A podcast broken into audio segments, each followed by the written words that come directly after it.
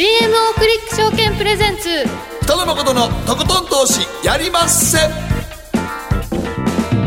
どうも皆さんこんばんは北野誠です。そして進行 MC の大橋ろ子です。そして番組アシスタントはサートメリナです。はい、ということでよろしくお願いしたいと思いますがさて今日のゲストははい元初登場ですね。そうなんです、はいよろしくお願いします。世界銀行エコノミスト中丸智一郎さんです。よろしくよろしくお願いしますえー、まあ世界銀行それからねあのまあ JP モルガンですとかそうそうたるそうなんです方が来ていらっしゃるんですがこの週末は大阪に世界中のね首脳が集まるということで、はい。20カ国ですね、はい。えー、G20 まあ週末大阪行かない方がいいですよね。えーものす私行ってくるんですよ。ああそうなんですかものすごい、えー G20 もうね もう大限界体制ですからね、はい。新幹線とかもだからもうあの今日ぐらいからですかね。なんか結構なんか大阪から出て行ってる感じがありますね。そうかもしれない。あ今。日今日ねあのなうん。名古屋からこっち持っていく時に、新幹線が珍しくすごい夕方が満席で、えなんかなんか旅行バッグ持った人がみんな結構あ。の大阪に乗るとやばいなみたいな感じになってて。ー あそうなんですか。多分すごいそれであの大阪から向こうへ戻っていってるんやと思います。東京方面に。僕は明日の朝あの一番で行くんですからねま。あやばいですねじゃあね。多分空いてると思いますよ 逆に。そうか。逆にね大変だっていうことでね本当に限界体制なんですが、まあ、今回は特にそのいろいろな貿易摩擦なんかがあるということで、トランプ大統領と習近平さんがどのような顔でねお話しされるんだろうというのそうですね大注目ですよね。はいという感じで、えー、G20 を過ぎたらば世界は良くなるのかどうかということも気になるんですが今の現時点でいうとアメリカの株式市場絶好調ですよね。そうですね。はい。まあマーケットってのはね、どこ見てるのいらっしゃるのかよくわからないところがありますので。はい。まあ、日々のあのノイズっていうんですかね、はい。情報に、まあ、振り回されるような形なんですけども。はいでもまあ本質を見見極めるっていうんですかね、はい。まあ、長期的なトレンドを見るとやっぱりあのきかなり厳しいんじゃないかなというふうに思います。はい。私個人的にはもうあの今年のマーケットっていうのは総崩れ。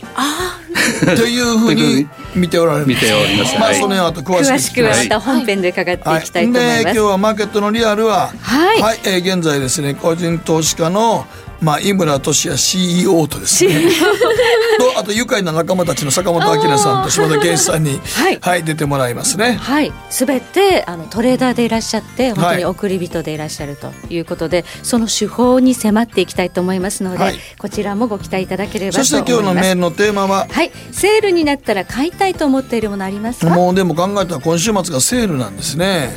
まあそうですね。うんセール。まあ今あの店舗に行かなくてもウェブ上でのセールっていうのはありますからね、バーゲンね。はい、行かなきゃしょうがないっていうようなね誠さんみたいなタイプの方も、まあ、昭和の男もいるんですけど昭和ですからね。そうなんですか？はい、もうあの下下下死の極みの乙女ですからね。でもまあ欲しいもの狙ってあの価格が安くなったらバーゲンで買うっていうのは昔ね皆さんやってましたけいやもどねうでもみんなやっぱ今でもそうでしょう。そうですかね。はい。さすがに今日買わんでしょう服。そうですね。これからバーゲンだと思ったらね、ちょっと我慢するかもしれないですね。はい、どしどし送ってください。そして今日は月末ということで月一延長戦もあります、えー広瀬隆夫さんにアメリカに生で電話をつなぎまして、広瀬さんにも、えーいろいろとここからのマーケット G20 なんかについてもお話伺っていきますので、えーぜひ今日は23時30分からてっぺん24時までの30分もお付き合いいただければと思います、はいでは早速この後誠とひろ子の週間気になるニュースからスタートです北野誠のとことん投資やりまっせ。誠さんより私についてきなさいわかりました。この番組は良質な金融サービスをもっと使いやすくもっとリーズナブルに GMO クリック証券の提供でお送りします誠とひろ子の週刊気になるニュース。さてここからは誠とひろ子の週間気になるニュースです。今日一日のマーケットデータに加えましてこの1週間に起こった国内外の気になる政治経済ニューストピックなどピックアップしてまいります。さあ今日の日経平均です。今日は下がりました。107円22銭安。2万1086円59銭で取引を終了しました。え売買代金東証一部売買代金は1兆6814億円ということで本当にこのところ商い換算で全然参加者がいない。特にあの5番動かないですからね、はい。ほぼ5番動かないね。なんでこんなに日本株市場ねそうですね。まあ現物取引っていうのは非常に少ないっていうの思いますよね。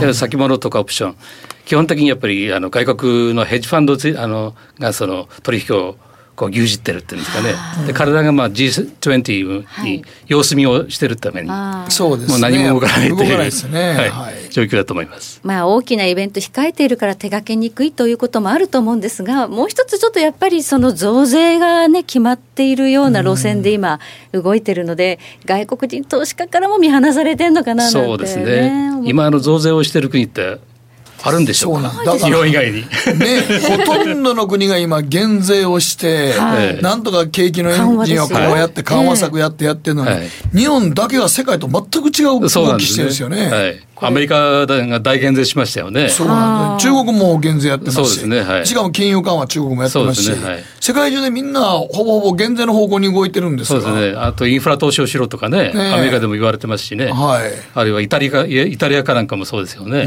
いまあ財政赤字が膨らむんじゃないかという気をあの使いながらも財政支出をどんどん増やそうとしている傾向にありますよね。ところが日本だけは違うと。緊縮ということですもんね。これ本当にその G20 で外圧で日本そんなことをよしなさいよって言ってもらえないかなって思ったりするんですけどね。あ本当そうですよね。ねただそのはいリーダーシップがやっぱり不在なんですよね。まあ、ですから本当に G20 今年も G20 は実際は G19 なんですよね。あのメキシコ大統領はいらっしゃらないなるほど。ええあということですから実際はもう一人欠けてるんですよ。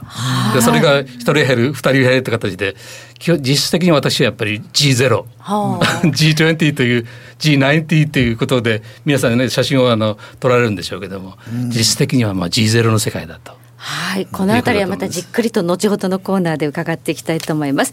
えそしてアメリカの株式市場ですが、昨日25日火曜日はニューヨークダウ179ドル32セント安、26,548ドル22セントで取引を終了しました。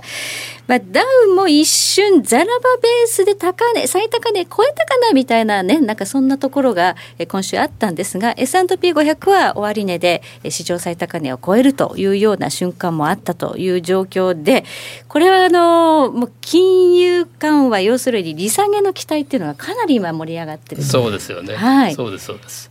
ですそれがもうあのどうなんでしょうね。アメリカの失業率っていうのはもう50年ぶりの低水準ですよね。はいでインフレ率というのも2%で届かないと言っても。まあ、あの今週あの今月末に出てきますけど5月の PC インデックスですか、はいこれでもおそらく、えー前年同月比で1.6ぐらいですかねでも前前月比では0.2%ぐらい来るんじゃないでしょうかね。ということはおそらく足元では2%を超えてるんですよね。はいはい。単純に 12, 12でかければ2.4あのあーな4%るほど。ですからね。はい。ですからインフレもビナインだっていうあの発想もですねひょっとすると覆される可能性もあるとい。うことですんで、はい。景気後退化のインフレという形で。ああの要するにそのスあのスタタグフレーション。グフレーションですよね、はい。に入る恐れだってありあると。あり得ると。はい。いうことですか？ら油断。ちょっと。予断を許さないという。危ういといえば危ういですよね。ええ。そして原油価格 WTI 価格で、えー今59ドル33セント。原油は上値が重かったんですがちょっと足元では、えー上昇基調に入ってきたように感じます、そして、えーゴールドですが現在1408ドル50セントで推移しています。1350ドルの節目が非常にねあの厚かった厚い壁だったんですがそこを突き抜けて1400ドル台まで来ましたので、えーかなり、まあ、世界の、まあ、リスク警戒というのがゴールド市場に入っているという側面も否定できないのかなと、ねはい、いうふうに思います。ではここでりなちゃんがこの1週間気になったニュースピックアップしてください。はい、えー今週はもはや多数派電話が怖い人たち急増中というニュースなんですが、はい。スマホが普及し日常的に電話を使用してきた世代に今電話が怖いという現象が起きているそうなんです。だってそれは若者だけやろもうやえっとそうですね。多数派じゃないと思 若い世代なんですけど、う、うん。でもまあ結構ねあのなんかいろんな人がなんかはい。電話急にかけてくるのやめてくれっていう人多いですからね、そうなんですよ。私も怖いんですありなちゃんの世代はもうすでに、怖いですね電話が怖いんですか？はいメールがね受けますからね。はい、そうなんです。できればメールにしていただきたいっていう。あー 確かには直接喋りたくないんですね？直接喋るあ顔が見えない状態でお話しするのが怖いんですよね。ちょっと私の場合なんですけど、あの宅配の方には悪い、悪いなと思いながらインターホンに出るのにちょっと5秒ぐらいためらうっていうインタはいーホンですよ。えー、心臓に悪くないですか？いきなりピンポン来るのって。ああ、頼むなよえそれやったら頼むなよーそうなんですよね。君みたいにあのイルス使って出へん人がおるからたこ焼き者何遍も来て、はいもうドライバーたらやなんねんから。まあまあでもそういう人が増えてるっていうことだはからだからだからたこ焼き業者のみんなドライバーさんが大変なんや。スマホのせいですかね。うん、スマホのせい。今だってあの CBC なんかでも、はい新入社員のまず最初の研修って電話の受付受けですからね。電話をどうやって受けるか。ほっといたら出ませんからね。じっと見てる。やっぱ 電話出んのが怖いんですかね。怖いんですかね。いやね、知らん。お前あんたや。俺別に怖くねえもう。あのお家に固定電話がないっていう家も増えてきましたよね。うん、ではないですね。ありますいや、まだありますけど。でもあれもお年寄りの方があの固定電話を持つことによって、オレオレ詐欺に引っかかりやすいっていうそうなんですよデメリットもあるから、もういらんでしょとそんな。電話しかかかってこないのよね。そうなんですそう。大体がはなんかようわからん電話で何かいりませんかとかね。はい。ということで、もう今の若者は電話が怖いと。電話怖い。いうことで。いや、でも、でもそれ、宅配なんか自分で申し込んだんちゃうのそれ。あ、そうですよ。ほな、出たれよ。出たれよ出ます出ます。あの走ってでも追いかけるんですけどい。や、なんやそれ。でもなんかピンポンとか来ると、はいあとリンリンとかなると、あ、リンリンではないね。リンリン。リンリンでも。宅配なんかさ、でもそうやったら、はいまあコンビニかなんかでと取ってたらいいんじゃない？そこに置いてもうたら。あ、そうなんです。あと宅配ボックスなんかも使ったりして。はいはい、はいそれがいいんじゃないの、はいじゃ。ないと宅配さんのドライバーさんの気持ちになったらかわいそうすぎるわそれ。そうですね。だからちょっとコミュニケーションの能力が日本はちょっと落ちて、世界的な傾向なんですかね？電話に出るの嫌だって。どそうなんですかね？いやーどうでしょうね。いやでいやでもでもメールがメインとなったとしても、世界的にいろんな世界の各国の割と先進国の子供たちってディベートをだいぶ練習させるんじゃないですか。中国なんかもそうやし、あのアメリカなんかも当然そうやし、ヨーロッパもそうやから、日本だけなんだそんななんかもういやそう議論はみたいな。ちょっとね、あの、将来の日本をね、担っていただきたいので、皆さん電話には出ていただきたいと っていうか結構あの喋ろうちょっとな。はい。でも仕事の打ち合わせなんか LINE だけでやったら延々かかれへん？かかります。かかります。喋った方が早ない？俺ら、俺らの世代だいたい喋った方が、あの、細かいこと煮詰めていくとき喋った方が早いでしょ？まあ確かにそうですね。喋っちゃった方が。でもそれでなんかちょっと怒られたりするのが嫌なんでしょ？まあわからないです。私、あ、わか ちょっとわかるんい。やもううるせえ。うるせはい。間違えるのかですかね。え。はい。ですね。ここまで若田とひろ子の週刊気になるニュースでした。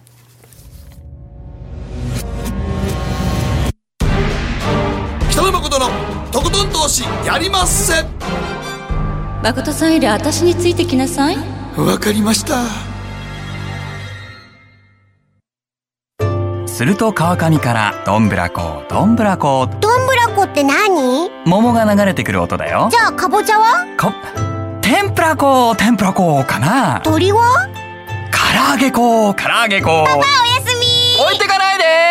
頑張るあなたを応援します GMO クリック証券エミさん。どうしたの？僕最近考えてしまうんです。毎晩月を見上げるたびに僕の将来はどうなってしまうんだろうって。同時に思うんです。この虚しい気持ちに寄り添ってくれる女性がいたら。好きですで。よくない？シンプルにわかりやすく。GMO クリック証券バカモン。お前は周りが見えてない。また怒られちゃったよ。部部長の前歯に。自分勝手にするな。大学生のノリはもう通用しないぞ。はい。海苔をどうにかしないとまずいですね。部長歯にのりついてますよ。もっと楽しくもっと自由に。GMO クリック証券。北野誠のとことん投資やりまっせ。やりますせって何語ですか？さあ。さてここからはマーケットフロントラインです。今日は番組初登場です。元世界銀行エコノミスト中丸智一郎さんにお越しいただいております、はい、よろしくお願いします。どうなる G20 注目ポイントと今後のマーケットに及ぼす影響ということで、はい、もうすでに先ほどお話しいただきました G20 ではなくて一人いらっしゃらないということで 19やっぱトランプさんのね、はい、あのなんていうんですかかあの関税引き上げだとかその辺にやっぱあの拒否あの反応を示してるんじゃないでしょうかね。メキシコはもう行きたくないと、はい。はい。で移民問題とかね。そう不法移民がね不法移民の問題とか。まあだから言うてみたらメキシコなんかはもうアメリカと直で喋りたいから、はい、こんな場に行っても別に何も形式的なもんでしかないよねっていうことになってますもんね。ね。まあもともとあの写真を撮り合うってんですかね、まあ、スマイルをしてそれから握手をして終わりっていう形になるんです、うん、そもそもはねあの G20 っていうのは出来始め始めました。2008年なんですよ、はい、リーマンショック直後なんです、はい、直後ですね。だから要するにだから先進国 G7 では手に負えなくなっちゃった。前はそうですね。G7 プラスロシアで G8 とか、G8 そう、ね、G8 そ,、まあ、そこにまあでもそれでまあ結局あのあの当時ブリックスですよね。そうですね。ブラジルとかブリックスがね。チャイナとかね、はい、っていうことがされましたね。されてそこでもうこれだけでは G8 だけでは持たないからみんなにもっと来てもらって話し合いしようよって言いますけど。はい、ですか。ら2008年からずいぶんあの様変わりっていうんですかね、まあ、中国の躍進っていうのは素晴らしくて、はい。まあ、GDP であの規模で言いますともう1000 1000兆円を超えてますんでね、うん、1200兆円とか言われてます日本はもう追い抜かれてますからね。そうですね。日本は550兆円ですから、はい、でアメリカが2200兆円ぐらいあるんですか、だからだから G20 といってもまあ G19 になってしまったんでしょう、はい、実際はだからアメリカ中国それから日本。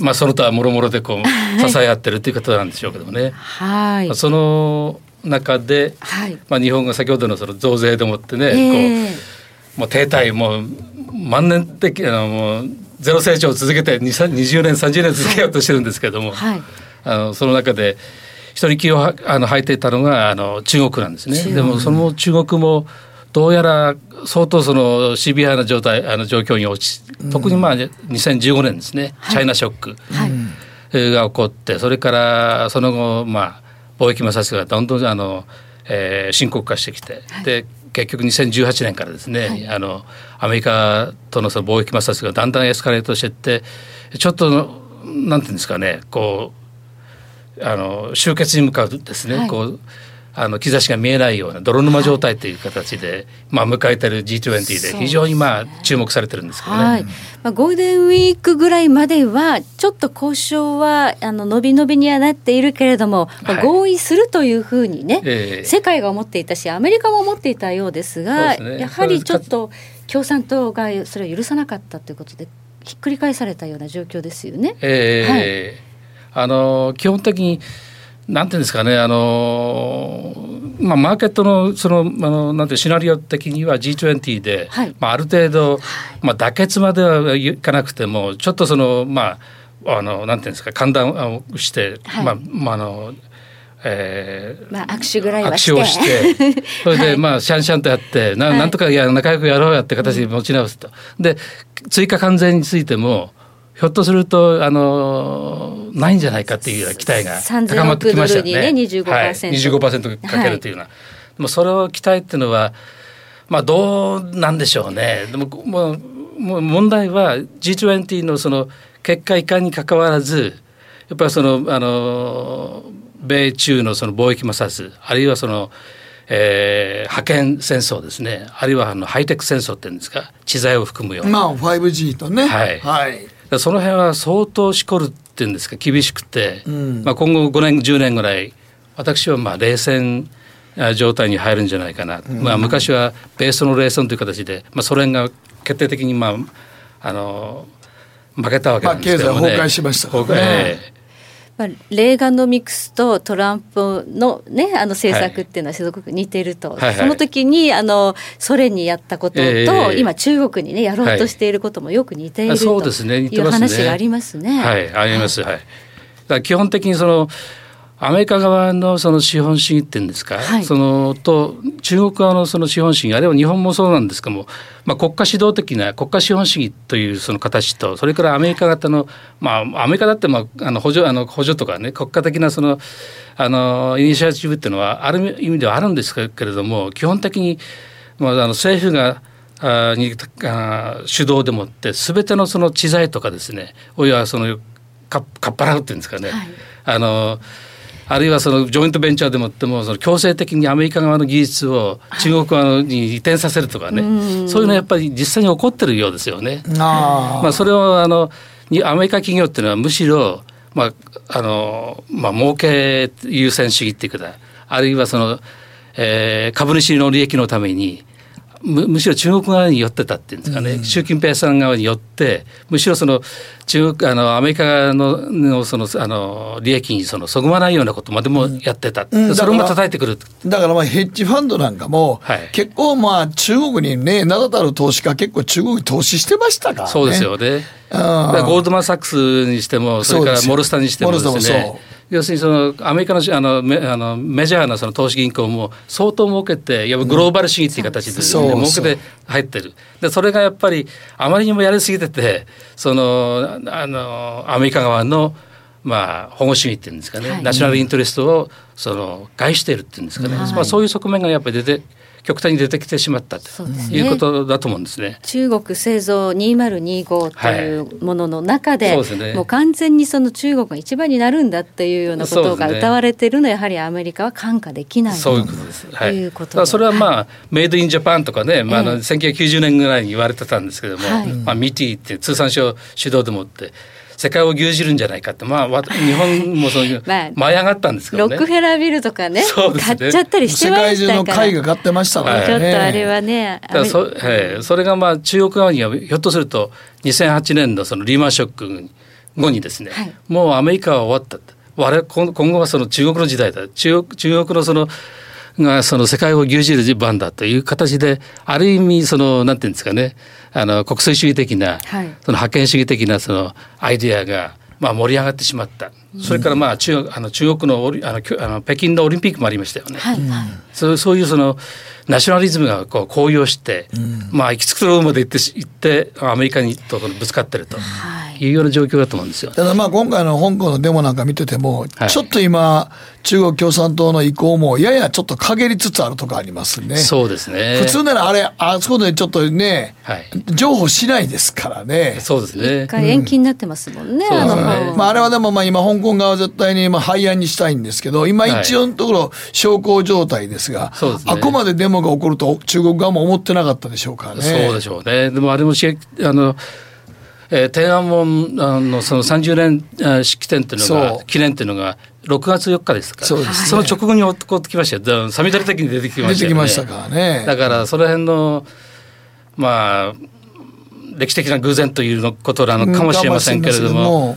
まあ、あの非常にやっぱり意義意義深い30年前に戻ってしまう戻ってしまうようなとこありますもんね。はい、はい、そうするとこの G20 で習近平さんとトランプ大統領が会ったところで、えー、何が起きるのか、うん、その後の世界ということなんですが、ね、基本的にはでも会うこと自体はプラスなんですけどね、はい、まあ、基本的にもう戦争っていうんですかね。まさにその冷戦とか熱戦みたいな形で、はい、ガンガンそのぶつかり合っていくという形じゃなくて投稿することはまあ非常に重要だと思うんですけども、はい、おそらく簡単には要するに国益っていうのはお互いに守るっていうんですかね、まあ、譲らないですよね。お互いにね、やっぱ党とか軍とかですね、それぞれアメリカ側それから中国側中国側にも派閥がありますんで、はい、それに対してその例えばあの中国の消費者あるいはアメリカの消費者あるいはアメリカの企業民間企業あるいは中国の民間企業っていうのはかえってなんていうんですか邪魔邪魔者にされて踏みつけられてしまうようなところがありますよね。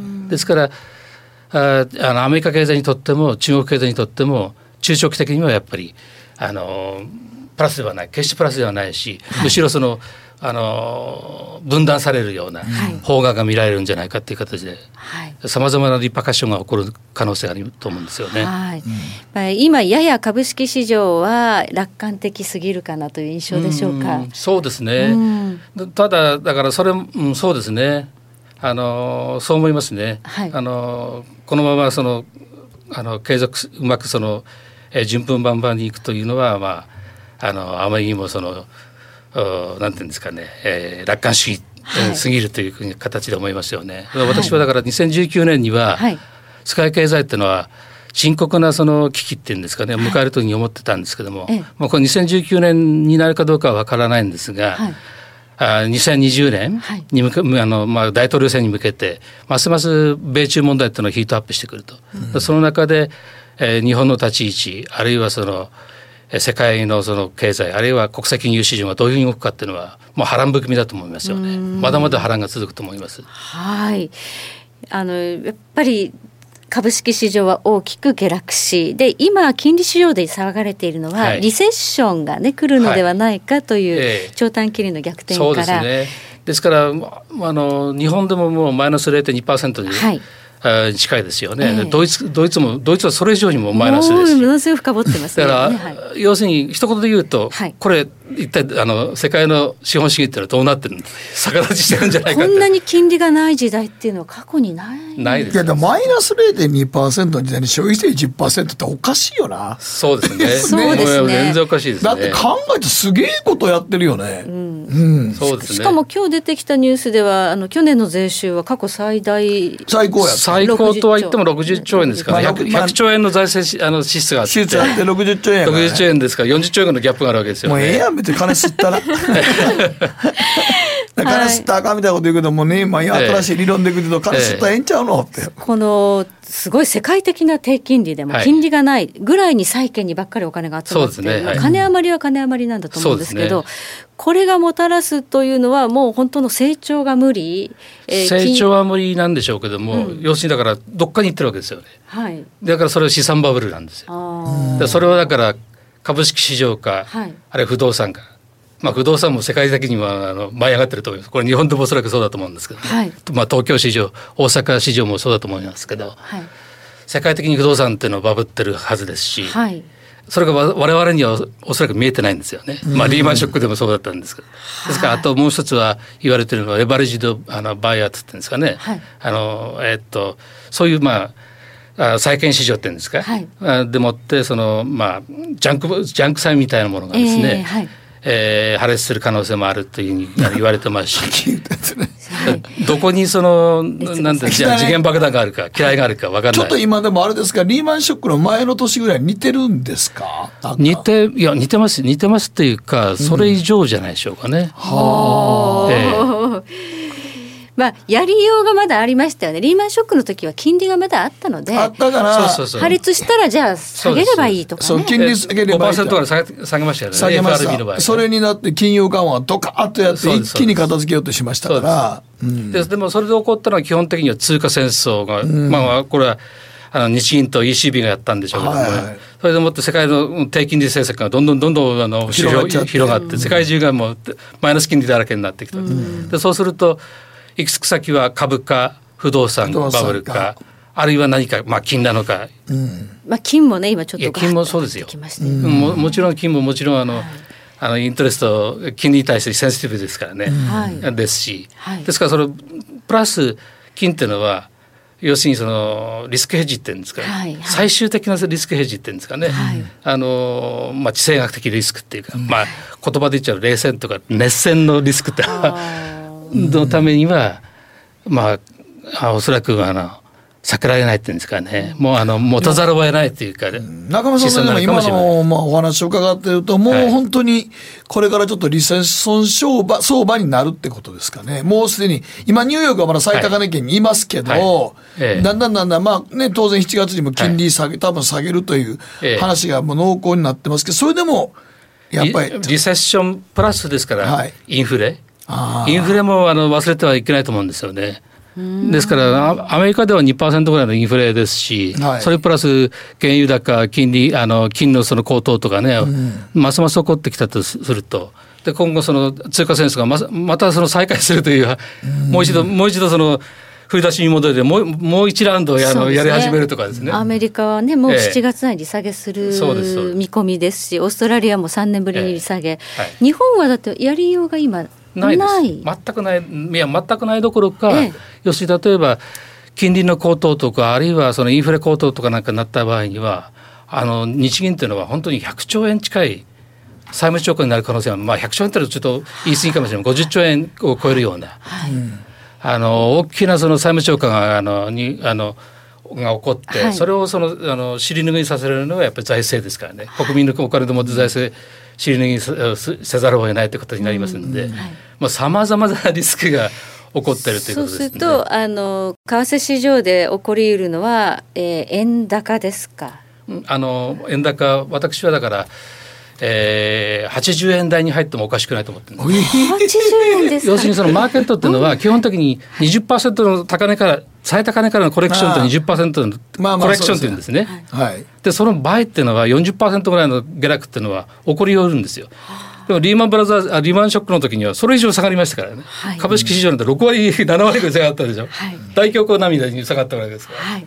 そのぐらいの危機感をええ今お持ちになってらっしゃるというあだってことですか？戦後最悪の危機ですよこれだけの、G まあ、G20 というかさまざまなその会合を持った持っていたとしても合意されるものはほとんどないですから。プラスチックごみとかね、はい。そういうことで合意されるんでしょうけどもあるいはそのその他に何何があるんでしょうかね。あのあの電子取引かなんかののどのこのとかね。さまざまなマイナーな合意。これもあの非常にまあ好ましいことだとは思いますけれども、はい。基本的なやっぱり財政金融為替政策、はい。為替政策ってのは全くさ触れられてないですよね。はい。私はだからあのにあの日本とドイあのドイツのユーロの為替ってのはやっぱり安すぎるし、マイナス金利で、ま、あの深掘りしてるっていうのはとてもじゃないけど信じられないような、あの資本主義にとっては逆立ちしてるような状態ですしね、そのような状態があるというあの不思あの不思議じゃないというふうに思うこと自体が、はい。私は不思議でならない。こんなこと起こったのは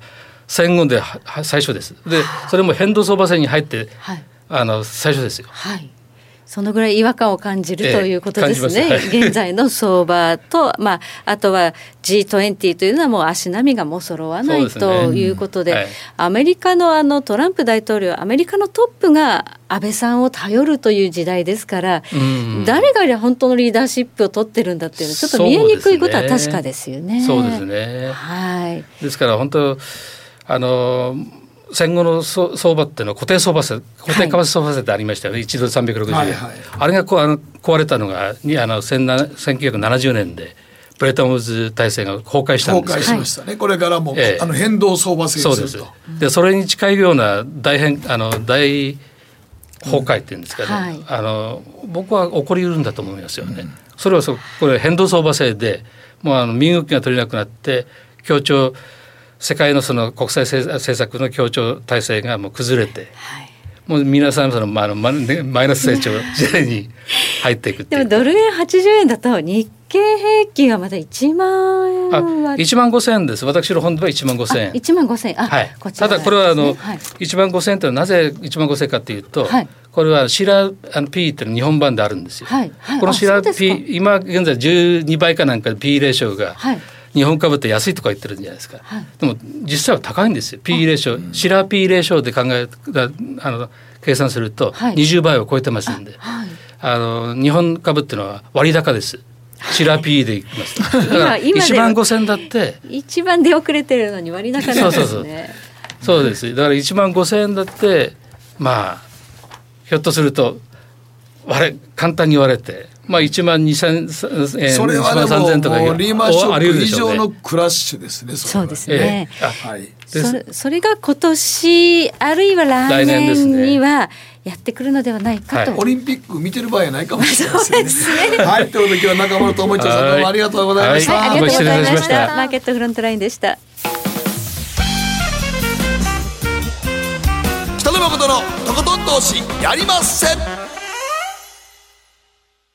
GMO クリック証券の魅力は、なんといっても業界最安水準の株式手数料。さらに企業価値や業績が一目でわかる財務分析ツール。マーケット動向をスピーディーにキャッチいただける充実の投資情報。その他使いやすい高機能取引ツールを取り揃えており、投資初心者の方にも安心してご利用いただけます。また、GMO グループの株主優待を使うと、保有株数に応じて最大2万9000円の手数料相当額がキャッシュバック。GMO グループのお得な優待、ぜひご利用ください。株式取引なら GMO クリック証券。GMO クリック証券株式会社は関東財務局長金賞第77号の金融商品取引業者です。当社取扱いの金融商品のお取引にあたっては、価格変動などの理由により、投資元本を超える損失が発生することがあります。お取引をする際は、当社のホームページや契約締結前交付書面で、手数料などの諸経費及びリスクについて十分ご確認ください。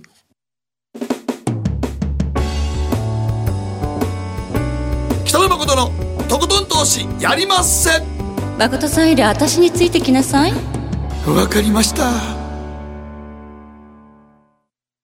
さあ続きましてはマーケットのリアルということでございまして今日はたくさんの方が来ましたよ、はい。まずは、えー、個人投資家送り人井村俊也さん。はいどうも、どうも皆さん。どうも。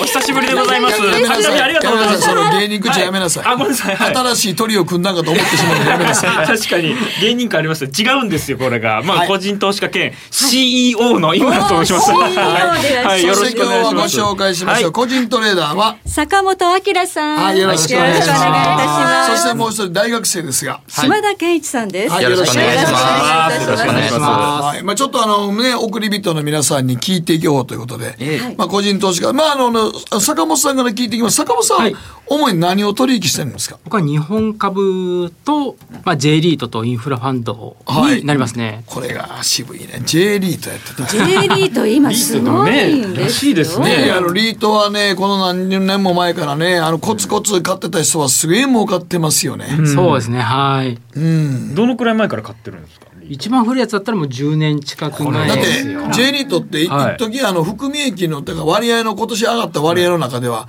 年間ランキング1位になってましたからね。そんななってましたあれみんなね、忘忘れてたよ。でも日銀って俺ら株を買ってて支えてるってイメージあるけど、はい ETF で。実は J リート結構買ってんのよね。ああ日銀のさ買い支えもあって。買い支えもあそうですったんですよねリートの会っていうのもあったね。そう。や、リートもちゃんと何年間すごい額買ってますからね。忘れてたね、それでも坂本さん個別株ももう専門でいらっしゃるから、はい。そうなんですよ。まあいろいろ手広く。ねはい。そう。これはでも坂本さんは、あのまあもういつも井村さんにも聞くんですけど、株式投資で一番難しいのは銘柄選びじゃないですか。そうですねはい。これをまああの皆さん全員指揮を好きそうな顔してあります ファンダメンタリストでございます皆さん。はい、3ね、もう人とも、はい。そうトリオでファええ。雑誌起用っていうタイトルつけてもらいですけど。違うんです。芸人じゃないんです。芸人じゃない。投資家で皆さんはい。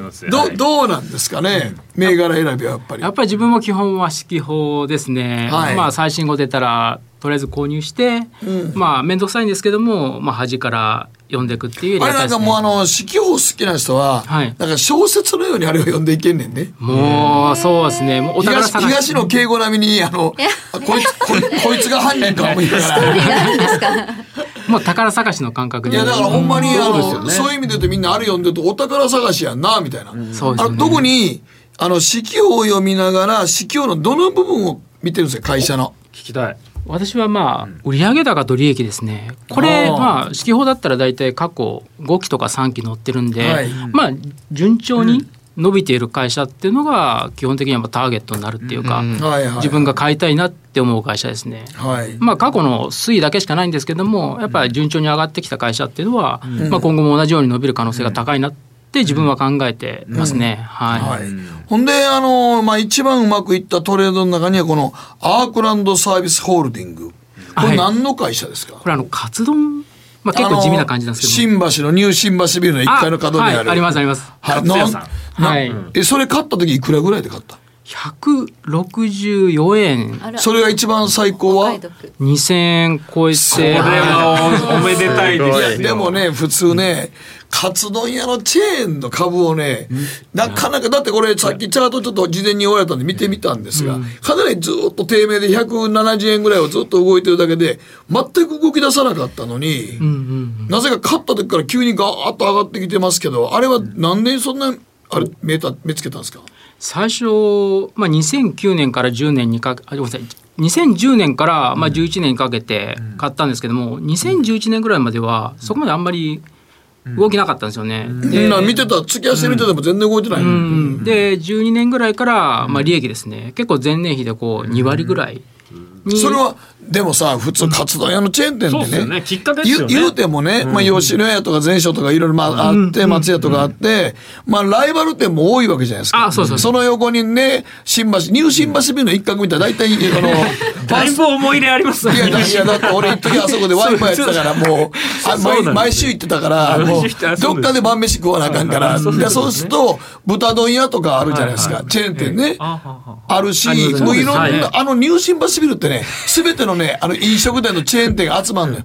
その横に長崎ちゃんぽんリンガーハットがこっちにあったりとかしてもうほぼ新橋のあの記者の広場見て一角見たらほぼどどこが力で今何着てるかほぼ分かるそうなんですね。そんな俺でも流行発信基地。に なって知らなかったですいや、あそこはだって、あらゆる、あの、なんていうの、店出店の時の旗艦店やから、新橋。そうなんですね。あそこで当たると全国行けるわけ。まあ、サラリーマンに受け入れられたってことそんなわけですね。中でなんでその活動丼っていうところにピンとくるかってことですよね。そうそう競合がたくさんいる中で。どういう発当時のカツ丼屋さんって、ええ。結構あのデパートの上とかで、はい。まあカツ定食みたいな感じで、まあ、単価がそうです1000円以上が1200円とか1800円とかさ。そうですそう今は結構普通になってますけど当時はなかったってことですね。ファストチェーンのカ。ツ丼チェーン500が円で食えるカツ丼なかったもんね。そうですね。革命っすもんねある種。そうです500円でとんかつ確かに言われてみれば、ヘレカツ定食とか1500円とか1800円の世界やもんね。はいそうですよね、はい。はいはいそういうことはい。ですね。なるほど。え、それを見つけたの？すごいね。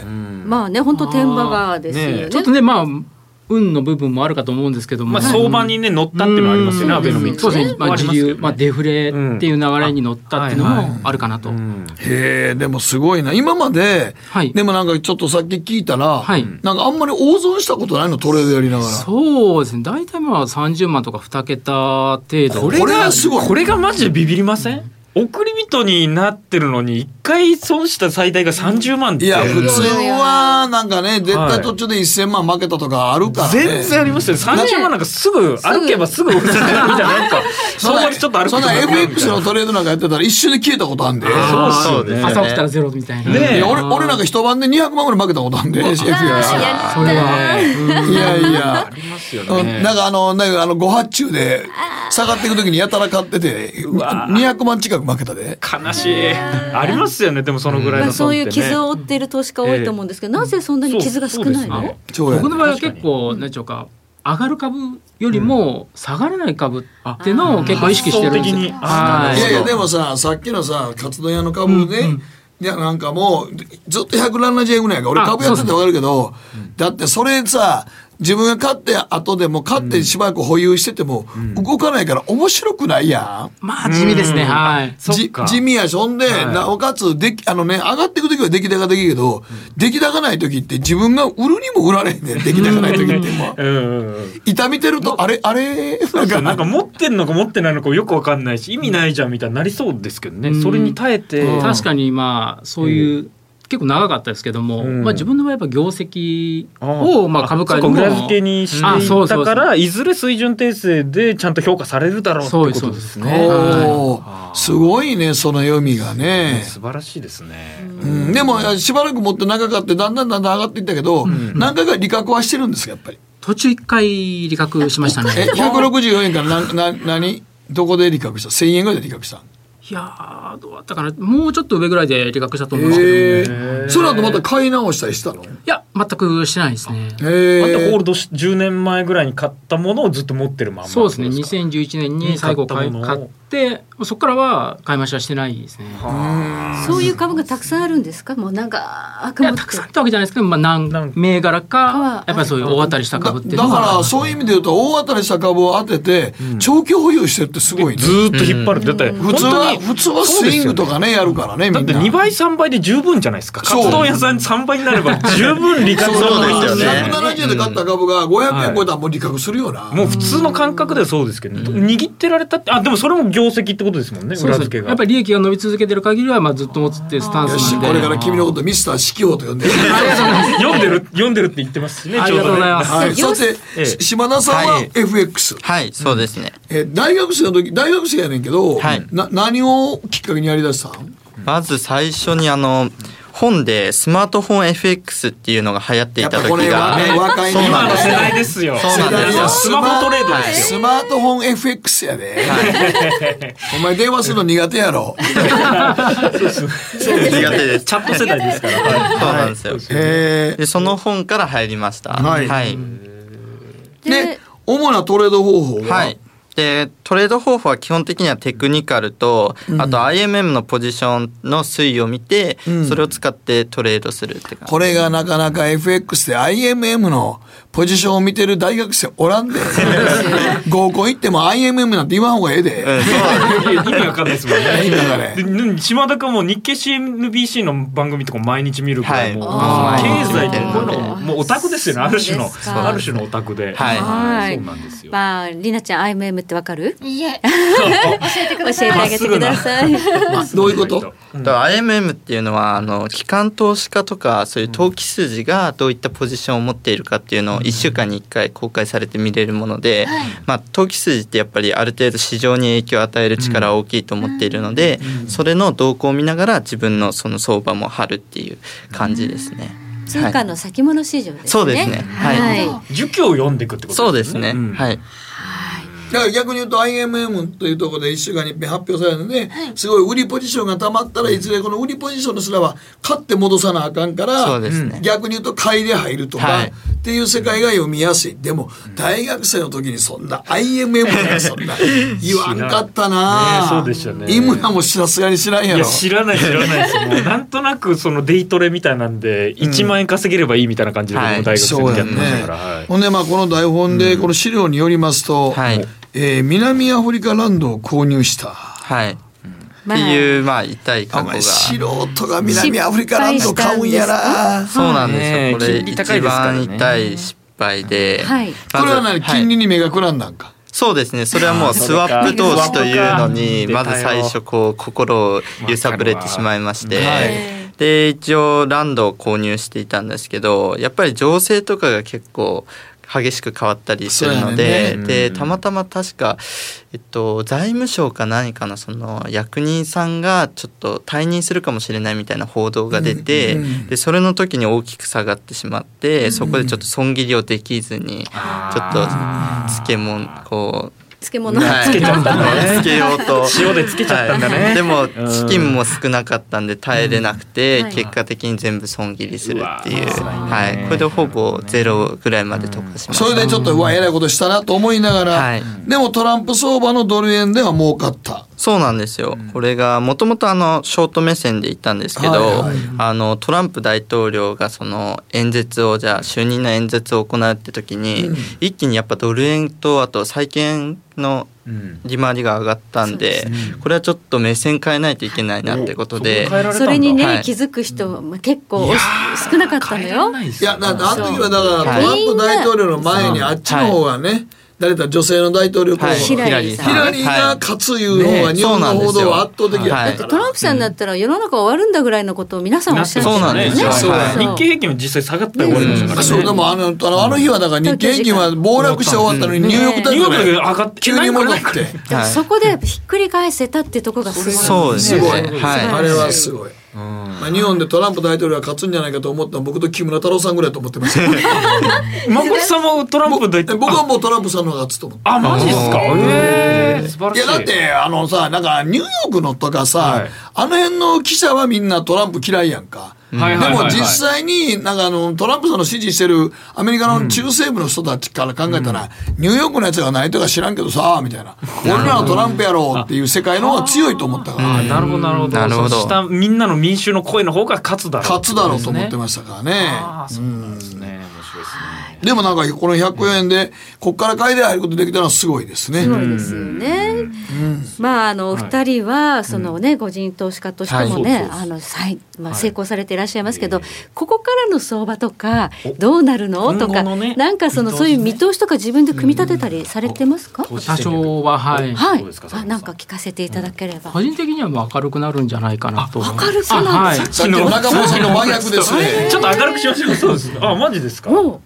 あのーやっぱり選挙ですよね、はい。まあ、7月にあるんですけども、まあ、過去のを見ていくと、結構、まあ、大きく株価が上がる傾向が多いんで、まあ、今回もまあ結果にはなるんですけども、やっぱり自民党が勝利となったら、結構その外国人投資家向けにやっぱこのアベノミクスが続く、まあ、財政再建と、まあ、経済成長路線がこう続くんだっていうメッセージですね、これが結構まあ自分は強いかなって思ってるんですよね。なので前回の時もまあ対象して、結構日経平均株価って3,000円とか4,000円、多分上がってたはずなので、まあ、今回もそういった材料、よくね夏場は夏枯れ相場って言われるんですけども、今年はちょっと逆になる可能性もあるんじゃないかなと自分は、まあ、明るい面では、はい見ています。はい。いやでもこういう見方も僕もなんか聞いたことあってまあ増税消費増税はするんだけれどもそれ以上に財政で付加す可能性があるとまあ今までで腰を折らせてしまったっていうのを経験で踏んでるからっていう説もありますよね。そうそうそう。でもあの銘柄的にはどのジャンルとかどうか。セクター？確かに。そうそうそう。全体よりもどっちかというと銘柄のその辺を聞きたいけど、自分が思うのは IT システム投資関連。おいわゆる ITO か。システムを作る。システムを作る。あソフトウェア。あソフトウェア。ソフトウェアを作る方ね。はい。はいシステム開発ってことあそう開発の方ですね。はいはい。はい。はい。まあ、当初自分が思ってたのは、まあ、改元とか消費税増税の、まあ、特需でね、まあ、実際数字載ってますよね今ね。うん載ってます載ってます、と思ってたんですけど、結構本決算、まあ、5月に発表したタイミングで、中期経営計画とか、あとはまあ株主還元策とかも結構ね、えっ、と充実した内容を発表してる会社が結構あったんで、はい。自分は結構今年以降も別に特需代も多かったんじゃなくてまあ、それ以降も、まあ、結構伸びるんじゃないかなと思ってます。はい、システム会社はい。のあたりですね。はい、島田さんは？はい。じゃあ僕は FX の方なんですけど、うん。まあ、今 FRB とかが結構こう、まあ、利下げっていう、まあ、目線に傾いてる中で、やっぱり日銀がかなりもう緩和かなりしているので動きづらいってことで、やっぱりドル円はちょっともう少し、まあ、105円とかそれぐらいまでは下がる可能性あるなっていうふうに見てます。はい、そっちなんだね。円高方向、そうですね。円高方向で。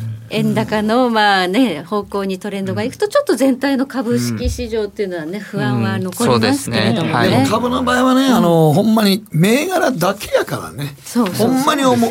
あのね、全体が下落して釣れて、釣れやすくなった時に逆にそこで安く開える人の方が強いね。だから日経平均だけとかトピックスだけとかって見てたら指数だけで見てるとあんまり分からへんねんけど、本来株式の相場の醍醐味はさっきみたいなね活動屋ですよ。どんなに次の活動屋を今ね見つけたらいいんですよね。下落する相場でも買いだけで儲けてる人いっぱいいますからね。そうなん個別ですよはね。成長するやつは成長するんで。だから同時に落ちた時に成長するやつをバンと安値で捕まえた人が一番強いって思いますね。はい。はい、ここまでマーケットのリアル実践リアルトレーダーに学べお送りしました。ありがとうございました。ありがとうございました。さあこのまま追ってもうて。北野誠のとことん投資やりまっせ。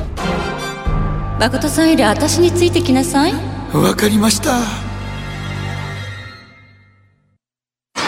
ねえ先生好きって10回言って。それ10回クイズでしょ。いいから。じゃあ好き好き好き好き好き好き好き好き好き好き。僕も先生好き。え？もう。思わず笑みがこぼれる。株式 FX は GMO クリック証券。あらっしゃい。ご注文どうぞ。うーんと大盛りラーメンにトッピングでチャーシューコーンメンマ海苔それに味玉白髪ネギねあバターとワカメも。全部のせ一丁。シンプルにわかりやすく。株式 FX は GMO クリック証券。占えましたぞあなたの未来。えどんな？あなたは努力次第で大きな成功を収めますただし野菜中心の食事と早寝早起き適度な運動をして健康なんだよ。母ちゃんのセリフと一緒じゃん。未来は自分で切り開く。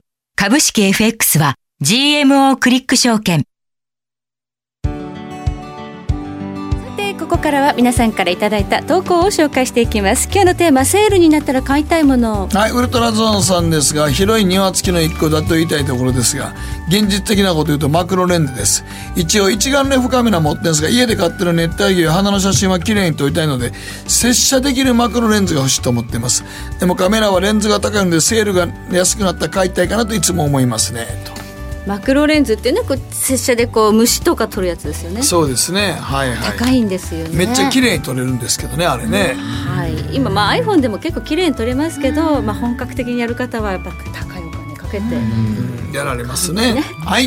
はい、えーこちらかきくけこさんからで、セールで欲しいものはインターネットがつながるテレビです。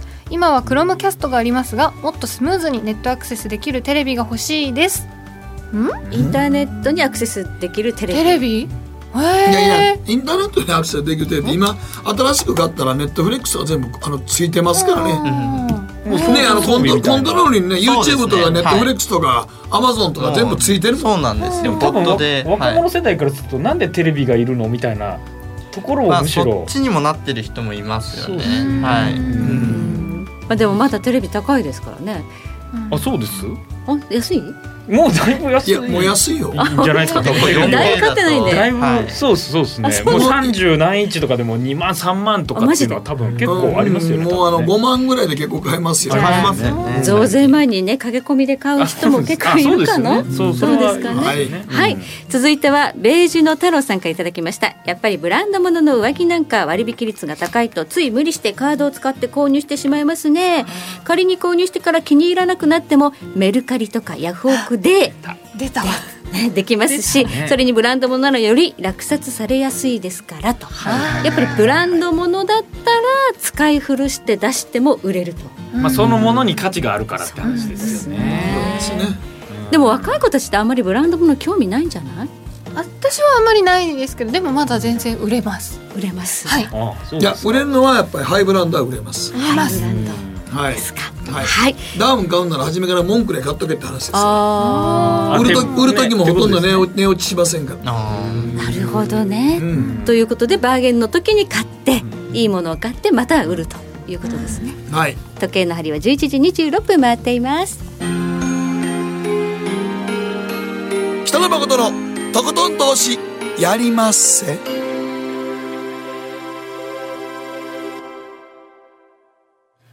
この番組は良質な金融サービスをもっと使いやすくもっとリーズナブルに GMO クリック証券の提供でお送りしましたはいということでございましてスケジュールですか？はい、まあ、なんといってもね今週末の G20 というのが、まあ、マクロマーケット的には非常に大注目なんですがやっぱり FX やってるとこういうイベント気になりますよね。そうですね。やっぱりり常にそういった注目のイベントっていうのはチェックするようにはしています。はい。はい、まあ、ポジション減らした方がいいのかどうかねこの米中がどうなるのかっていうのははい。週末出てきますから。そうです。まあでも今日なんかね、みはい。無入信さんの発言あってね、まあどうなんだろうってのはありますけど、いやあれあれもまあもうほとんどなんか言ってみただけでしょうね。言うてはるわみたいな感じありますけど。そうそうですね、はい。そうやってはしごを外すのがアメリカの最近のね、上等手段みたいになってますよね。そうですね。あとはまあ中国の PMI とかアメリカの ISM の製造業景況指数この辺りのまあソフトデータが非常に悪いですからね ISM とかねこの辺が悪いとやっぱり利下げがあるのかなということで株がもしかしたら上がるかもしれないですそうですね。なんか変なね。難しいですよね。そう読む今なんか読むこと自体もうナンセンスかなとか僕は思ってるんですよね。そうそう。もうやっぱりそんなことする必要がないですよそうコツコツと、えーこ個別銘柄を買うですね、今日分かりました、はい。大事なことは皆さん雑誌記号に聞いていただければもうそれを決定します。我々雑誌記号にして。はい。ミスター四季報、はい。ミスター四季報1号2号3号に今日来てます。あとね、オーストラリアの金利、7月ももう一回下げるかもしれないっていうんで、はい。5ドル後かもしれないですね。っていうところには注目しておいていただければと思います。はい。そんな雑なね、締め方じゃなくて、お名前をちゃんとご紹介して、ミスター式大丈夫です。ワンツースリー雑誌記号でしたでもいいです。よ飯村俊明日也さん。明日になったらあのか変わってるかもしれんね坂本明さん、島田健やさんください。ちゃんと言わせてください。最後ぐらい。井村俊さん、坂本明さん、島田健さん、三人に、はい、ご登場いただきました。はいどうもありがとうございました。ありがとうございました延長戦もあります。じゃあミスター四季報とはさよう違います。やめてください。ねまとめ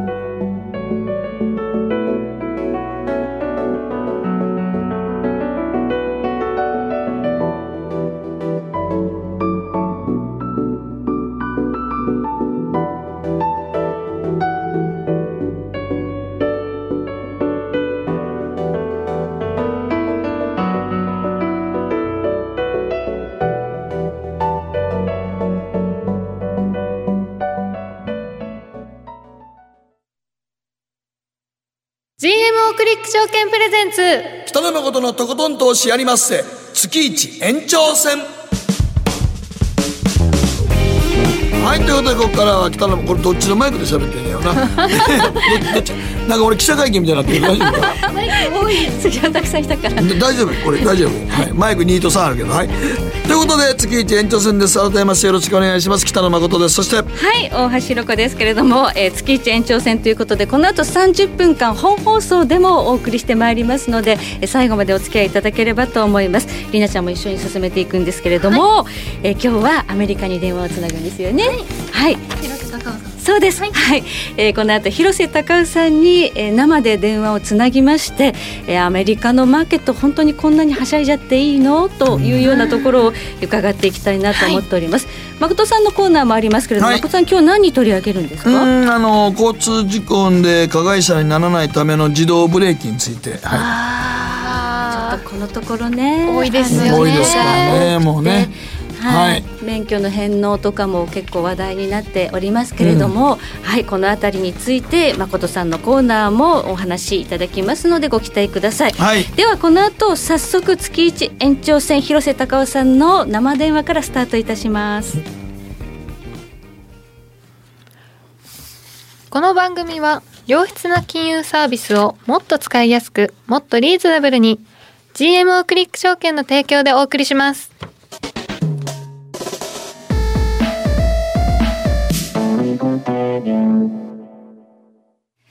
さてここからはマーケットホットラインのコーナーです。さあ今日はフロリダ在住コンテクスチュアルインベストメンツ LLC 広瀬隆夫さんと電話がつながっています。はいよろしくお願いします。よろしくお願いします。まずやっぱりちょっと今 G20 ということなんですが今週末、はいこれはなんかこう、どうなんですかね、なんか、ムニューシーさん、またなんか言ってましたけど、はい、言ってましたね。なんか言います。あれは何を言った？言いたかったんですか、ムニューシーさんは。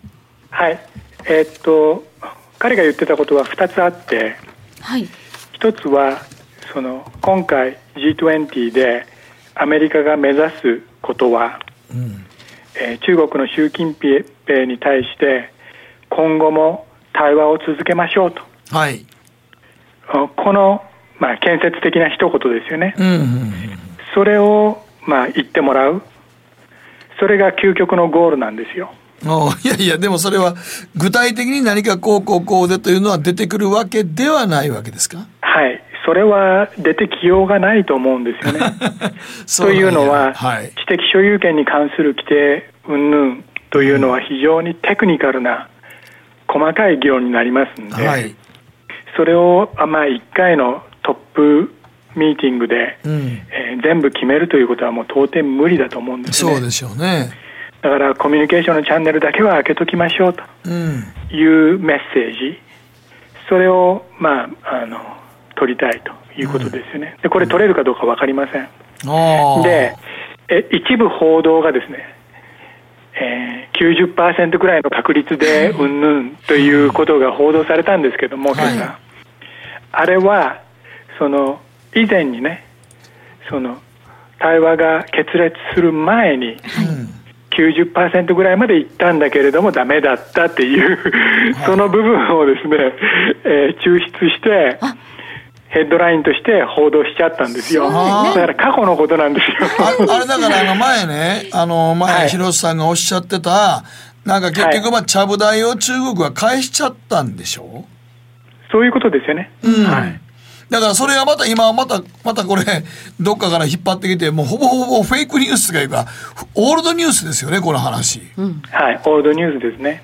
ねで、今朝、実は、あの、この番組進行中にですね、はい、トランプ大統領が、FOX ニュースと、はい、あの、インタビューしてまして、はい、で、そこで、まあ、コメントしてたんですけれども、一つは、中国とディールをするのであれば、うん知的所有権に関する規定というのは絶対必要だと、うん、それ抜きで何かに合意することはありえないということをトランプ大統領が言ってました、はい、それからもしノーディールの場合、うん、例の300億ドル相当の中国の輸入品これはまああの第3弾ですよね、はい、それに関しても関税をかけると、ただし、関税率は25%ではなくって、10%からスタートということを言ってましたね。ちょっとマイルドにはなるけれども、来週、はい。週明けからそれも関税かけるぞっていうことでスタートするリスクはあるってことですね。あります。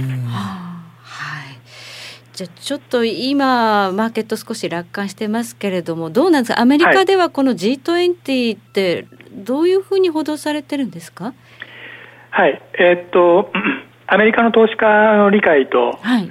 それから中国の人たちの理解というのは少し溝があるように思います。うん。中国では、えー この現在すでに課せられている25%の関税とか、そういうごちゃごちゃしたものを一回撤廃してくださいと、話はそこからだと。いう感じで譲らない姿勢が強いですよね。それに対してアメリカ側はあたかもそのうんムードさえ良ければパタパタパタっと決まっていくんじゃないかと。いう、まあ、甘い考えが引き続き、まあ、多いですよね。そういうそういうことを言ってる人がね。ほうほうほうだかなり温度差があるなというふうに思います。だけどアメリカは絶対あるでしょその、まあ、知的ね、あの、財産権のことで、絶対に譲歩する気ないですもんね。それはないです。ね、だから中国は譲歩してくれるんじゃないかな、みたいなとこを思ってるわけでしょ？そうです。うん。あの、ファーウェイも実際に売り上げかなり落ちたんですか？はい。えーっとこの前利益警告してまして、はい。2019年度のお売上高は前年比でマイナス30%ぐらいになるかもしれないというようなことを言ってましたですよね。うん。で今かなりその仕掛け品の在庫とか圧縮してましてうん。だからそのワーウェイに対してこれは高度な秘密の技術だから輸出しちゃいかんというふうにですねうん。米国商務省からストップがかかる業者のみならずはい。その普通の何でもない技術技術でも、うん。そもそもシステムが組めないんで、はいもう在庫取れないということで幅広いあのサプライヤーにこれ影響が出てきてると思うんですよね。うん。うん。はい。まあ、かなりね世界の状況っていうのはまあ不透明感が強いんですけれどもまだあの、はい。アメリカにはこう利下げができるという、まあ、一つの金融政策が期待されているので、まあ、ちょっとはい。マーケット、あの少し株式市場上がったりしてるんですが他に不安な、あの兆候というか材料というのはあるんでしょうか、はい、あります。はい。えー先週末2つのニュースがありまして、はい。一つは一部の中国企企業が資本市場に対するアクセスがちょっと困難になっているとこれどういうどういうことですニュースがあかったんですね。資本市場へのアクセスが困難。はい、それは民間企業がそのお期限が来た借金の借り換えをするときにはい。その新しい社債を出し出そうとするんだけれども、それを買ってくれないということですよね。でなぜそういう状況が起きたかというと、あ需要があるように見せかけるために、うん。えーそれらの中国企業はですねペーパー会社を設立して、うん。そして買い注文を入れてたと。つああ。まりママッチポンプやんけってことでですなるほど。ね。自分らだけで完了させたわけですね、ずるぐるぐるぐる。はい、そうです。はあで、折からそういう時に、その、香港ではデモが起こってますんで、はい。その、おあ香港にもお金持って行きたくないなということで、うんちょっとこう、ミニクレジットクランチみたいになってるんですよね。はいはいはい。それが懸念点の第1点。はい。懸念点の第2点としてはですね、欧州で一部のその流動性の低い資産を組み入れた投資信託が、先週末解約の嵐だったんですよ。ヨーロッパででなぜみんな慌てて解約したかというと、えー その流動性の低い資産を組み入れたファンドの投資先の一つがですねちょっとやばいんじゃないかという話が出てうん。それでえひょっとしてこれ、えー売れないんだったら今から解約しておいた方が安全かなということでバーッと投資家が逃げたわけですよね。でこれはあの非常に似たことがリーマンショックの前にやっぱり欧州欧州市場からスタートしたわけですよね。あそうあれ考えてみればリーマンショックの時サブプライムローンってアメリカでわーって売れてなんかやってたのに、はい、なぜか最初の種火はヨーロッパから上がったんですよねあれ。はいはいそうなんですそうなんです。だからそれとちょっとそれとちょっと同じような雰囲気かなと。だから今回ね、はい、もし何か世界経済がおかしくなるとかっていうことがあるんであれば、うんショックの震源地は多分アメリカではなくて中国かないしは欧州か、そのどっちかだと思いますね。えー、ちょっとちょっときな臭い話ですね。リーマン前に似ているっていうのもやっぱり嫌ですよね。ちょうどだからリーマンから考えても11年ですから、ワントレンドの上昇トレンドは一つ終わってますからね、タイム的にはね。ねはい。はい。あと FOMC はもう間違いなく7月利下げですか？はい、利下げあると思います。うん。というのは今回、まあ、今回はフェデラルファンズレートは変更されなかったんですけれども、うん、その後の記者会見でパウエル議長が予防は治療に勝るというポエムを吐いたわけですよね。ポエム、ポエムを吐いた。なかなか面白い、ね、予防は、予防は治療に勝る。でつまり、その、事件が起きてから慌てて動くよりも、うん、先回りして予防した方がはるかに効果的なんだと、うん。うん、で今アメリカの FF レートって2.5%ですよね、前回前々回のそのショックが起こる前の FF レートっていうのは6%と6.5%だったんですよ、そうすると高い位置から FF レートを下げ始めたら、0.5%とか1%とかそういうざっくりした刻みでガクガクガクっと利下げできるんですけども、はい、今回はスタート地点が2.5%ということで超低空飛行ですんで、あんまり球がないわけですよね、だからその限られた球を有効に打っていかなきゃいけない、で有効に打つ一つのやり方はあのいきなりそのみんなが考えているよりも早いタイミングでパーンと利下げしてくる、というやり方だと思うんですね。はい、これうまくいって株は支えられるというシナリオでいいんですか、それもあると思います。ある、はい。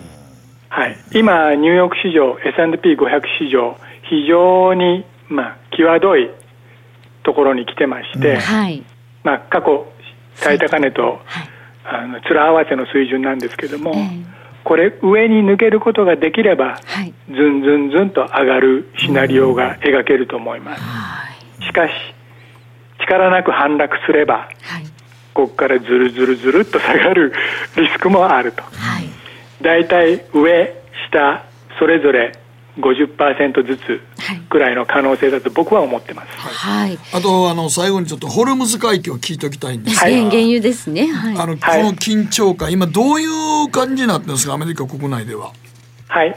えー、っとですね、まあアメリカはイランに対して経済制裁してます。うん、それがじわじわ効いてます。うん、だからイランはハイパーインフレになったり、うん、あるいは闇市場でのその通貨が急落したりなんかしてます。なんで早く何とかしなきゃいけない、うん、それがイラン側の事情ですよね、はい、だから過去2週間の間に4回も5回もちょっかい出してるわけですよ。タンカーにちょっとぶつけてみたりとかドローンを撃ち落としてみたりとか、はいはいはい、つまりアメリカに対する挑発ですよね。追い詰められてるってことですね、はい、これまではアメリカ側はその挑発に乗ってません、うん、でその理由はあの戦争はアメリカの国民に人気がないから、うん、そう不人気ですよね。はい。来年大統領選挙なのに今ドンパチ始めちゃうと絶対不況になるし、うん、そうすると自分は選挙に負けると、はい、いうふうにトランプは考えてるんで、動きたくないわけですよね、はいはいはい、しかしそれが動かざるを得ないシナリオっていうのは一つあると思います。それはイランが例えばそのアメリカの第五艦隊、まあ、これはあのバハレーンという島にあの、まあ、いるわけですけどもそういうアメリカ軍の艦船にミサイル攻撃とかして、アメリカの兵隊さんの中から死傷者が出た場合、それはもうダメですよね。はい、その場合はアメリカの世論は激高すると思うんですよね。でそうすると今度は戦争をやった方が人気が上がるようになります世ので論ですね。世論なんですよ。全ては世論、はい。まあそういうことなんじゃないですかね。でもね、もうペルシャ湾の武力衝突は本当に怖いですよね。怖いです。というのも世界でタンカーで輸出されてる石油の4割がホルムズ海峡を通ります、日本の石油の輸入の8割がホルムズ海峡を通るんですよね、だからあそこで何かあったら結構あのてんやわんやになるんじゃないかななるでしょうね。だって、あれ、安倍総理がイランに行きましたけど、行ってる最中にタンカー撃たれましたから ね。そうですね。あの、日本とイランの関係ってすごくいいんですよ。はい。っていうのは、えーイラン・イラク戦争、これ1980年代に起きた戦争ですけども、あの時も日本はイランからそのはしご外さなかった。そうですね。はい。だから、その恩があるし、うん。長くビジネスしてきたその友好関係があるんで、だから今回のタンカー攻撃はその安倍首相に対するディスりではないんですよね。あ。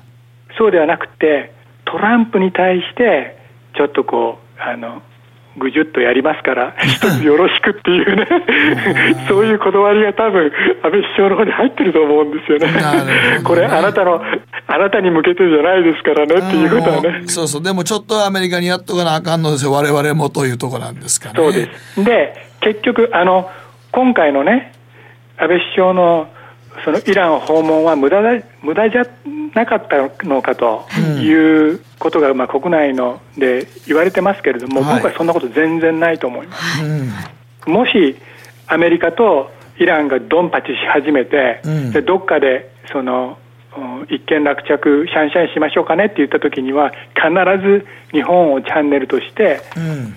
根回し対話が起こるわけですから。ゴシエート絶対にやらなあかんのでしょうね。そうですなんであのビジットは無駄じゃなかったと思いますはい。わかりました。どうも広瀬さんありがとうございました。広瀬さんありがとうございました。以上マーケットホットラインのコーナーでした。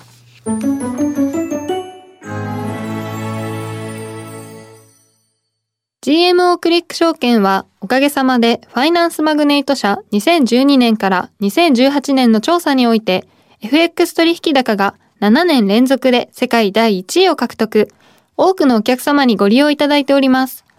GMO クリック証券は安い取引コストが魅力であることはもちろん、パソコンからスマートフォンまで使いやすい取引ツールも人気。また、サポート体制も充実しています。FX 取引なら取引高世界ナンバーワンの GMO クリック証券。選ばれ続けているその理由をぜひ実感してください。GMO クリック証券株式会社は関東財務局長金賞第77号の金融商品取引業者です。当社取扱いの金融商品のお取引にあたっては価格変動などの理由により投資元本を超える損失が発生することがあります。お取引をする際は当社のホームページや契約締結前交付書面にて手数料などの諸経費及びリスクについて十分ご確認ください。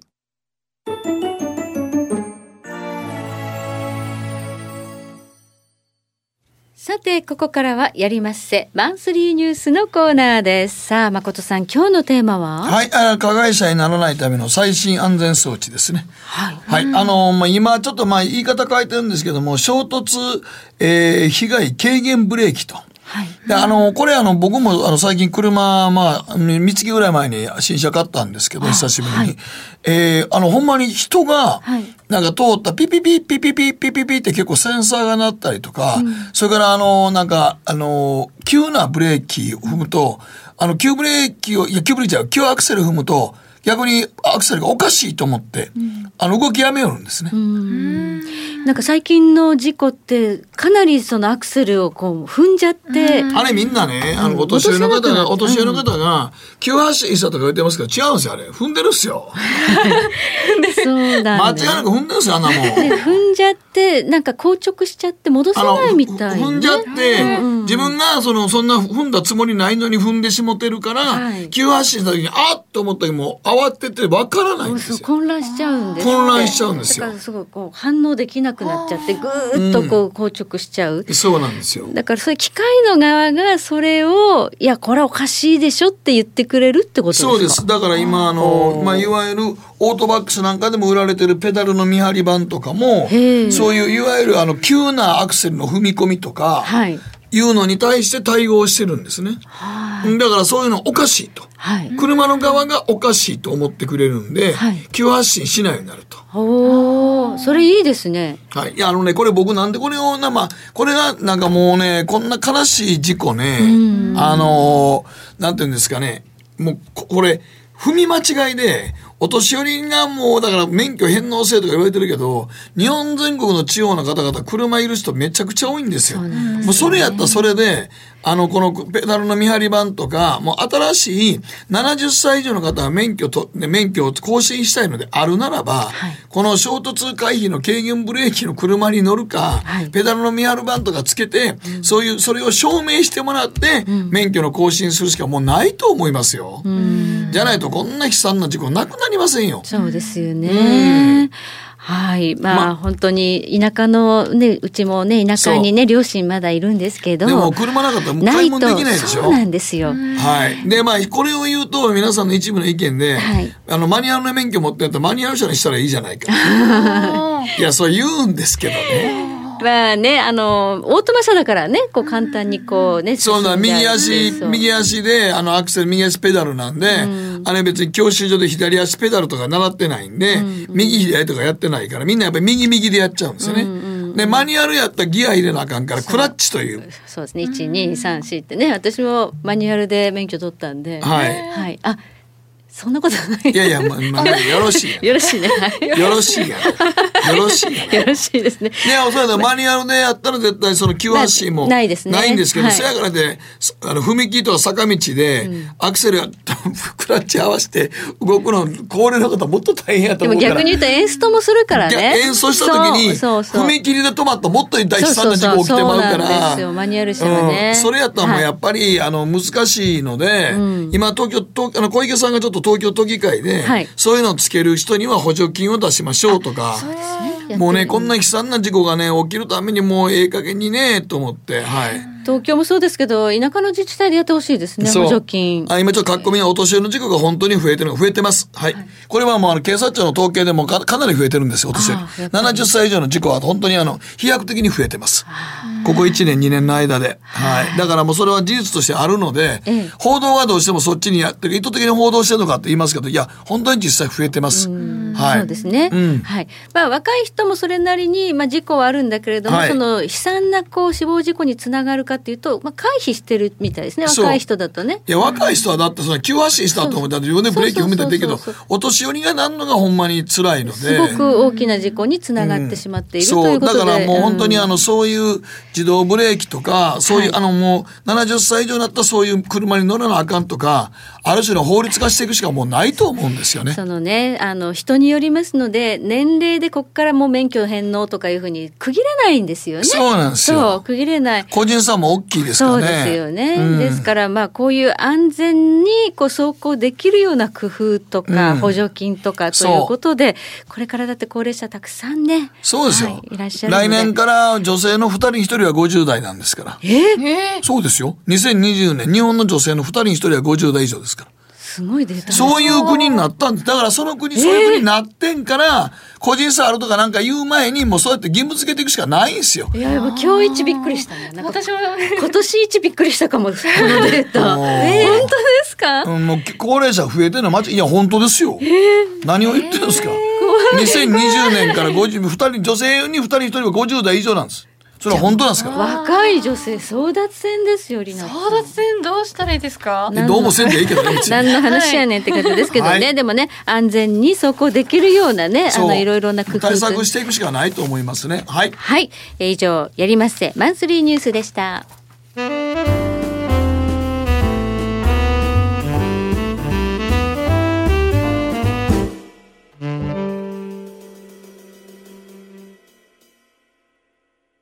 さてそろそろお別れの時間が近づいてまいりました、はい、この番組は良質な金融サービスをもっと使いやすくもっとリーズナブルに GMO クリック証券の提供でお送りしました。それから先ほどの話の途中やで思ったんですけど、うん、今の車の新しいやつ買うとあのギあのギアのシフトレバーの入れ方めっちゃ複雑やっぱすごい複雑。昔あのどの車でもどんな車種でもホンダでもトヨタでも、うん、日産でも同じような形だったんが今ちょっとね車種によってはだいぶあのシアシフトのレバーの入れ方複雑。でもそれはねそれはでもね急発進しないためにはそれはよくできてるなと思います。はい。もうそういう工夫もしてきてるんでねでも車種によって違うとやっぱりねあの若い時にずっと乗ってたのが記憶にあるので、はい、新車買ったからいやもう新車買ったらね。あの、まあ、大さん今もし新車買ったらね、うん、サイドブレーキはどこにあるかまずわからないですけど、えー、普通ここじゃないですかここいつの時代？今何どこにあんの？いや普通は僕ら足僕らの時代足元やった。今このシフトレバーでサイドブレーキのパーキングとかやらなあかんから。それも押したいとかなんかすよ。俺も1回目で最初えこれどうすんねんと思いました。えー、すごい複雑になってます。ねまあそれがまあ急発進を防ぐというのも悲惨な事故を防ぐっていうのもそれは正しいんでしょうけどね。はい。そうですね。でもなんかやっぱりちょっとねあの体に染みついたそう動きってやっぱありますからね。から変わっちゃうとちょっとね、はい、危ないかもしれないですね。そうですね。でもあのまあ右アクセル右ブレーキでずっと教習所でやってきていきなりあの急にどっかのとこで左足でブレーキ踏んでみよう思ったら踏んだら恐ろしいぐらい急ブレーキになりますから気をつけてください、ね、塩梅が分かんないですね。左足ってね。そうやね、ね、あ練習しないと無理ですね、はい、ねはいさあ今のマーケットです。ダウ平均今57ドル高というところで先ほどねあの無入信さんがまあ米中の貿易まあ摩擦での会談は90%ね 合意に近づいている。でも前の出た記事のあれや焼き直しだったでそうなんですよ。その割にはちょっとそんなに差がまあちょっとねだれてはきてますけどね。はい、えー、10年債の利回り今2.03%とちょっと上がってきています。原油も59ドル72セントちょっと上がってってきているという状況で、はい、まあ G20 終わってみないとマーケットちょっとリスク取りにくいなってまあ動きにくいでしょうけどね、ね、ただまあでもちょっと今日はあの広瀬さんの話と中村さんの話聞いてると、はい、ちょっとなんかあの世界的に嫌な感じのムードが漂ってて、ね、あのリーマンショックの時ってサブプライムって実はリーマンショックの前の1年ぐらい前からアメリカでずっと言われてて、はい、日本でもやべえんじゃねえのって言ったのがそれがなんかニューヨーク大学盛り返してるうちにヨーロッパヨーロッパで火がついてアメリカに飛び火して最後リーマンが倒れるという。はいアメリカだけはなんか最後まで浮かれてる感じだったんで、ね、そうやねそれが今回ももしかしたらアメリカだけはなんか株調子いいよね。大丈夫だよね。ねと思ってるけど実はヨーロッパとか中国の間で左があるかもしれませんね。うんね、気をつけていきたいと思います、はい、ということで今夜もお付き合いいただきありがとうございました。はい。はいお相手は私、えー、ミスター四季報の北野誠と。早乙女里奈と大橋ロコでお送りいたします。はいではまた来週です。おやすみなさい。寒くて喉痛い。空気冷たすぎる